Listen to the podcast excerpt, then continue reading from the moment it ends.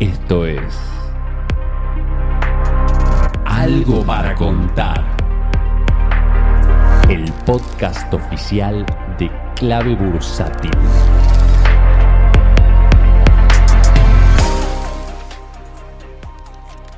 Hola, ¿cómo andan? Bienvenidos a una nueva edición de Algo para Contar.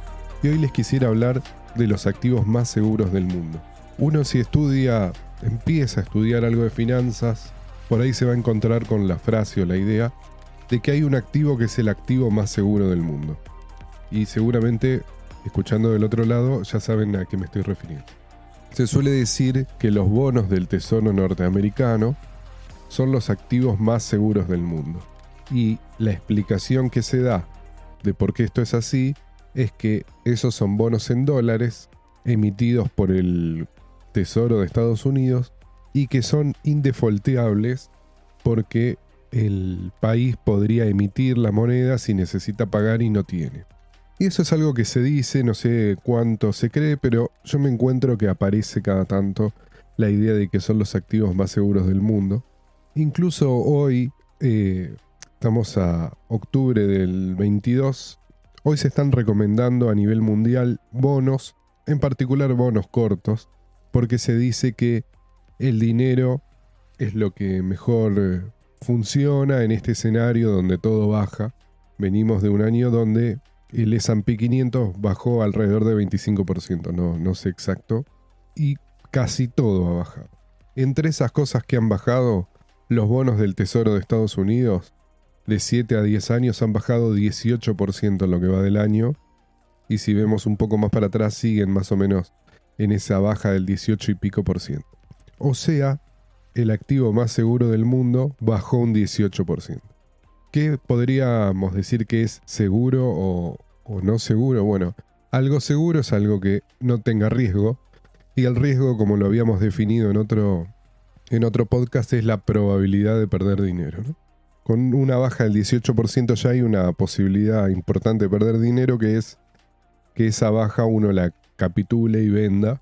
Y uno vende por ejemplo, menos 18, menos 15, según cuando haya comprado. Otra posibilidad de perder dinero con esto es que no vuelvan a subir o que sigan bajando. Que sigan bajando, porque si las tasas siguen subiendo o la inflación se mantiene elevada, e, estos bonos no van a, no van a subir nunca. Entonces, uno al haber comprado algo que es llamado el activo más seguro del mundo, pierde capital y por lo tanto no era tan seguro resulta ser. Alguien podría decir, bueno, pero si se queda a finish, no va a perder capital. También puede pasar que pierda capital quedando a finish. Por ejemplo, compró un bono que rinde 2% anual. De acá a 10 años, la inflación no sabemos cuánto va a ser en total. Pero si la inflación es del 7% mensual, va a tener la mitad del capital aproximadamente. La mitad del capital cuando termine de cobrar todo. Si la inflación llegara a ser más, esos bonos se van a acercar bastante más a cero en su precio y difícilmente muchos tengan el estómago para mantenerlos, que incluso cobrando van a cobrar una miseria. Y eso lo conocemos en Argentina, bonos de tasa fija que cuando se emitieron rendían 15% y salían 100 pesos, hoy rinden 100% y salen 28 pesos, 25 pesos. Y el que haya tenido los bonos cobrando el 15%, perdió capital por más que no venda. Entonces, ¿a qué voy con esto? Bueno, primero que no, no asumir todo lo que se dice de, en las, los dichos de las finanzas, que hay muchos. Uno es este, que los activos más seguros son los bonos del Tesoro de Estados Unidos. Además que ya la misma explicación de que te podrían, te pagarían con plata emitida, ya te muestra que, que no es algo que sea muy valioso eso, ¿no? Potencialmente. O sea, no como para decir, tengo el 100% de mi capital en bonos del Tesoro de Estados Unidos y sé que no me va a pasar nada. No, hay posibilidad de perder. Y hay posibilidad de perder con todo. Entonces lo primero es no, no creerse cualquier fórmula fácil de esta es la manera segura de ganar, porque eso no existe. Incluso daban, es interesante lo que pasaba con los bonos, que daban un premio, una rentabilidad muy baja, 1, 2%, 3% anual, cuando después en un año caen 18, o sea, el ratio riesgo-beneficio es, malísimo, muy, muy malo. Porque si dijeran, bueno, cayó 18%, pero yo tenía la posibilidad de duplicar, tal vez el ratio riesgo-beneficio es, tiene otro color ahí. Entonces, bueno, saber que no existe un activo que sea súper seguro y además evaluar al momento de ingresar la relación riesgo, pero evaluando realmente el riesgo. ¿Existe la posibilidad de que la inflación persista? Sí, existe. Que la mayoría de los analistas diga, no va a volver al 2%. Puede ser, pero también puede ser que persista. Hasta ahora se han equivocado, veremos en el, en el futuro. Pero esto no significa que vaya a haber inflación o más inflación, significa que es posible. Y si es posible y yo tengo bonos largos, voy a perder. No hay, no hay otra chance. ¿Es posible que la inflación aumente? También es posible, entonces yo tengo que evaluar ese riesgo. Entonces me tiene que la inversión compensar a mí todo ese riesgo. O sea, me tendría que pagar mucho. Si un bono rinde 40%, vamos a poner algo más tranquilo, 25% anual, a lo mejor ahí también tiene otro, otro color. Bueno, si la inflación sube hasta en torno al 20 y pico por ciento, estoy cubierto, ya tengo como más probabilidades de estar cubierto. Igual puedo perder, igual puedo perder, pero tengo más chance de ganar. Y si además baja la inflación, yo voy a ganar muchísimo. Pero si a mí me paga muy poquito, solo gano poquito si la inflación baja. O sea, es una inversión que es una porquería. Al mismo tiempo se habla mucho de la caída del S&P. El S&P cayó lo mismo que estos bonos tan seguros. Igual estaban caros eh, los activos de, acciones en general. Así que tampoco daban un gran riesgo-beneficio. Pero por lo menos en un caso de inflación las acciones van a cubrir. Porque un bono es a tasa fija.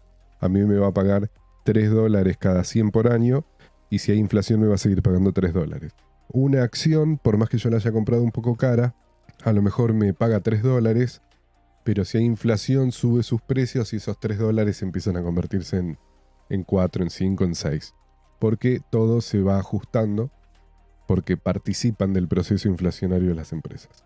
Lo segundo es evaluar los riesgos sabiendo todo el potencial de lo que puede pasar, no solo lo que yo creo que va a pasar, en base a lo que leí o en base a lo que yo piense, por más que haya hecho el mejor análisis del mundo. Pueden pasar otras cosas. Si esas otras cosas pasan, ¿cómo quedo parado yo? Bueno, en el caso de una acción, estoy más cubierto, en el caso de un bono, puedo quedar mucho peor en un escenario inflacionario. Y lo tercero que podemos sacar de esto es que uno tiene que comprar algo que dé un buen beneficio respecto al riesgo. Por lo tanto, uno tiene que comprar algo barato. Tiene que comprar algo bueno o decente o que no se convierta en cero, que tenga un sustento, que tenga una gran chance de seguir existiendo y de sobrevivir en los distintos escenarios futuros y que esté barato. Entonces, que nos dé beneficio si las cosas siguen normal, si las cosas empeoran un poquito o si las cosas empeoran mucho. Si en varios escenarios nos va a dar beneficios, tenemos más chances de salir ganadores con eso. Es el caso contrario a haber comprado un bono que rinde 3% de cualquier país central. O un bono de cualquier tipo en este, en este caso, porque todos bajan. Pero si era un bono barato, un bono a lo mejor corporativo, emergente, qué sé yo, por ahí todavía le estamos ganando a la inflación con, con la rentabilidad que hoy por hoy tiene. Y después, lo que tenemos que hacer es tener una diversificación de este tipo de activos. Cuando tenemos un activo que lo compramos barato, nos dio una renta buena, esa renta volver a ponerla en algún otro activo, preferentemente no correlacionado, que no sea del mismo tipo, que no esté en el mismo país, que tenga alguna cuestión distinta, que otra vez nos dé una chance. Y tal vez mantenemos parte de lo primero. Y a lo largo de nuestra vida, que además nosotros generamos la plata por el trabajo, por los negocios que hagamos, tenemos esa fuente de ingreso y tenemos las distintas diversificaciones de buenas compras hechas a lo largo del tiempo seguramente vamos a terminar bien, bastante bien, muy bien, porque tenemos un montón de probabilidades a nuestro favor con pocas probabilidades en contra. Algunas nos va a salir mal, pero no nos va a salir tan mal como si no hacemos nada o hacemos lo que se considera seguro, tener un, tener un fondo de retiro con bonos que se pueden hacer bolsa, pueden convertirse casi en cero. ¿eh? Y no hay ningún activo solo, ninguna promesa que sea eh, resistente a todo.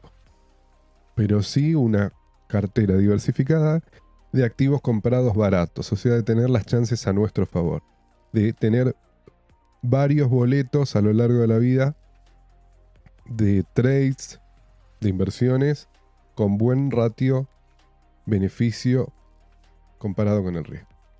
Bueno, los dejo, los dejo con el resto del equipo. Nos vemos el lunes que viene. Hasta luego. Si querés enterarte de la última información del mercado en tiempo real y sin costo alguno, sumate a nuestra comunidad de WhatsApp en clavebursátil.com barra comunidad. Un espacio de inversores para inversores.